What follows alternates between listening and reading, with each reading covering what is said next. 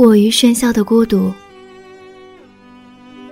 作者：博赫拉巴尔，朗读者：艾小莫。三下。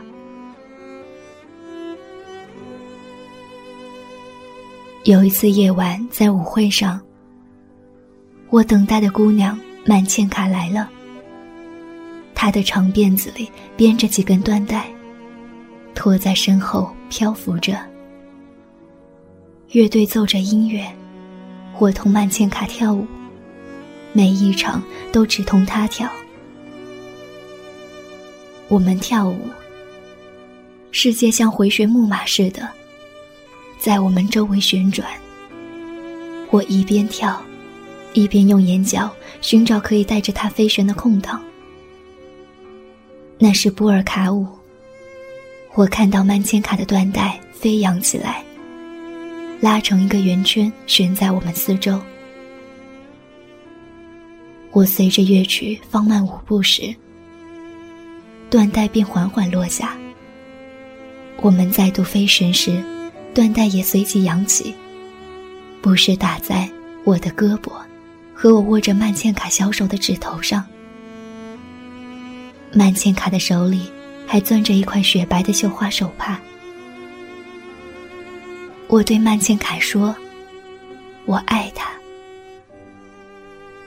这是我第一次向她表白爱慕之情。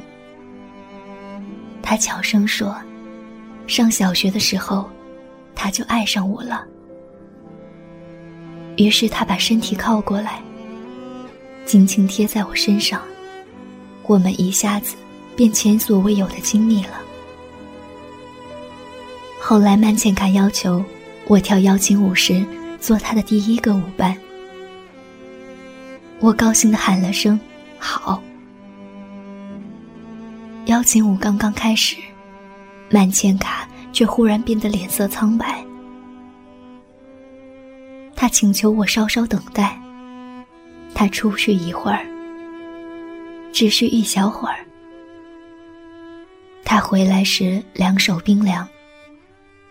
我俩继续跳舞。我抱着他旋转，一心想在大伙儿面前显示一下，我跳得多出色。我同曼千卡多么般配，我俩是多么漂亮的一对儿。布尔卡舞曲的旋律开始快得令人眩晕，曼茜卡的缎带飞扬起来，同她的金色发辫一起高高飘动。突然，我看到跳舞的人们纷纷停了下来，脸上带着憎恶的神情躲开去。最后，除了我和曼茜卡，其他人都不跳了。他们围成一圈，不是赞赏我们，而是因为圈子里有什么可怕的东西，在离心力的作用下四处飞溅。对此，我和曼茜卡都不曾及时察觉，直至曼茜卡的妈妈跑过来，惊恐的拉起曼茜卡的手。慌慌张张把他拉出了多尔尼饭馆的舞厅，以后没有再回来。我也再没见到曼茜卡。直到几年以后，因为打那时候起，人们便管曼茜卡叫做甩大粪的曼茜卡。原来那天，曼茜卡由于要跳邀请舞，又由于我对他说了我爱他。他心里既兴奋又激动。他跑出去小便，不想农村饭馆的厕所粪便堆得已满到了坑口。他的缎带竟在粪便中泡湿了。他从黑暗中跑回灯光明亮大厅，开始同我跳舞。缎带上的粪水便飞溅开来，落在跳舞的人们身上。所有的人身上。我在压力机上操作，按下绿色电钮，压板推向前；按下红色电钮，压板退回。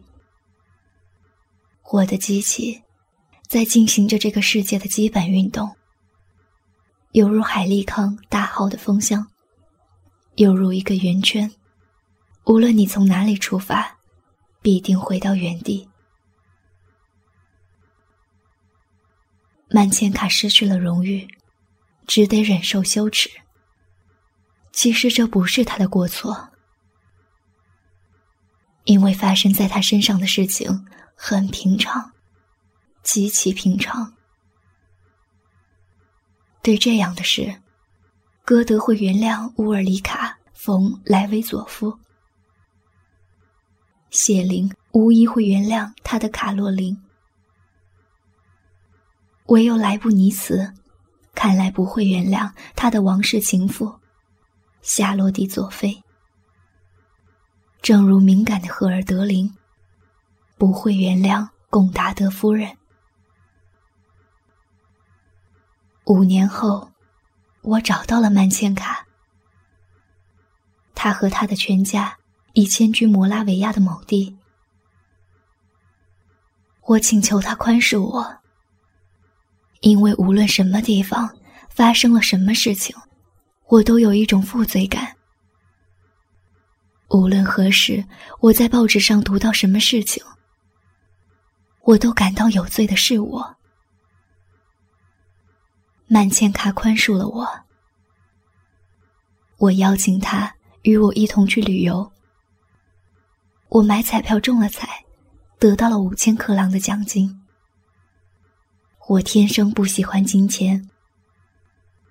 因此，只想尽快把这笔钱打发掉，把它从这个世界上消灭掉，免得我要为银行存折操一份心。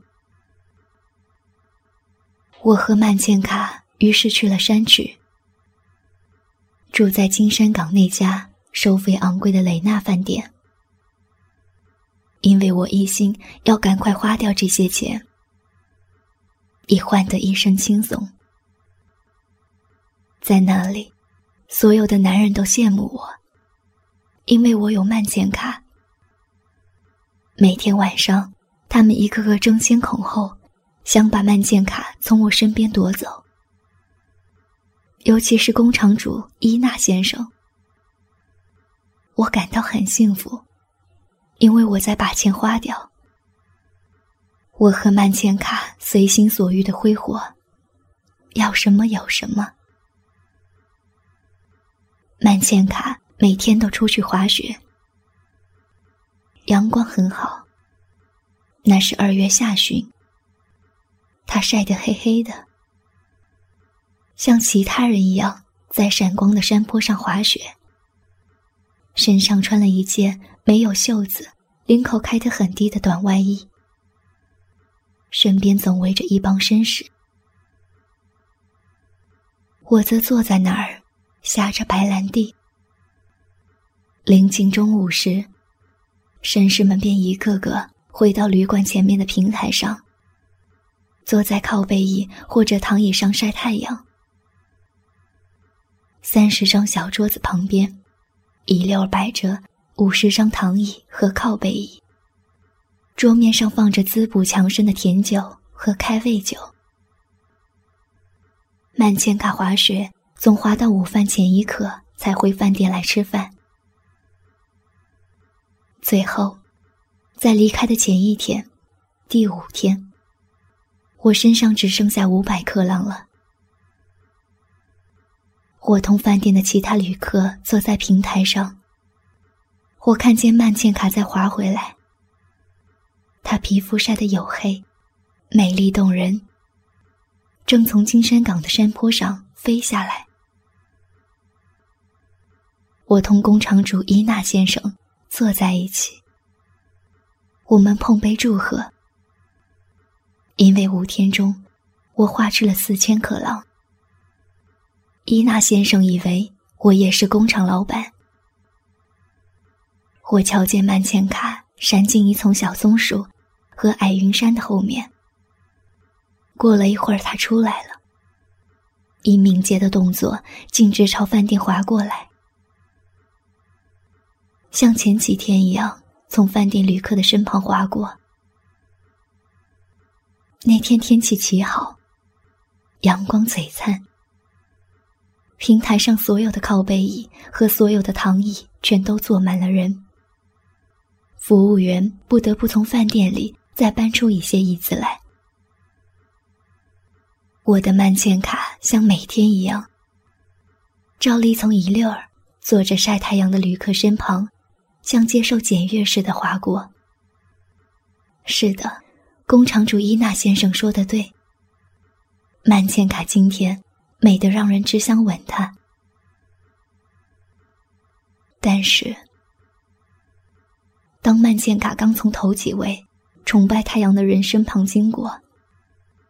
我便看到妇女们在扭头瞧他，接着手掩在嘴巴上，怯怯的笑。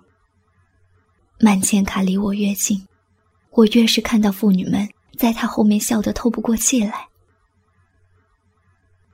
男人们则倒在椅背上，用报纸遮着脸，装作昏厥了，或在闭目晒太阳。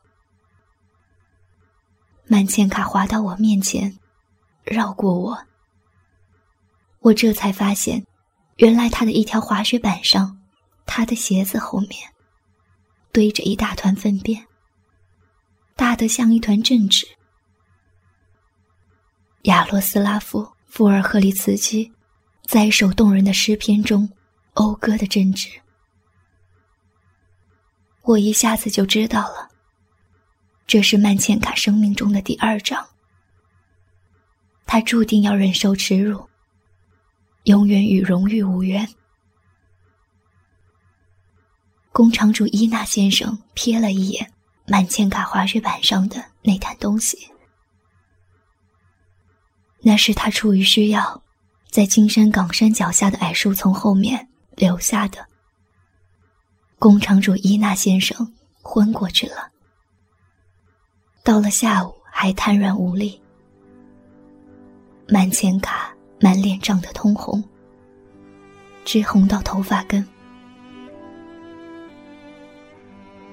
天道不仁慈，因而人，一个有头脑的人，也不可能仁慈。我一捆一捆的打着包，每个包里放进一本翻开的书，翻在最动人的一页。我站在压力机前操作着，心里想着慢钱卡。那天晚上，我们两个喝香槟，喝光了所有的钱，但是哪怕喝白兰地，也无法实现我们的渴望。抹掉慢钱卡携带着粪便出现在旅客面前的形象。那一晚剩下的时间，我全用来央求他就所发生的事原谅我。可是他没有原谅。第二天清晨，他傲然离开了雷纳饭店。他高高的昂着头走了。这就证实了老子的名言：“知其辱，守其荣，为天下事。”我翻开《道德经》，找到了那一页。像神父把祭物放在祭坛上一样，我把翻开的书放在祭槽的中心，下面垫着令人恶心的食品厂的包装纸和水泥袋。我按下绿色电钮，压板开始活动。我看着它们合拢起来。犹如人在绝望中祈祷时，十指紧握在一起。我看着压力机的前板，压在《道德经》上。正是这本书唤起了我遥远的记忆，想到了我青年时代的美人儿曼茜卡和她的生活片段。下水道和阴沟深处，两个鼠族在进行着你死我活的战争。从那里传来哗哗的污水流动声，一种深沉的隐喻。今天是美好的一天。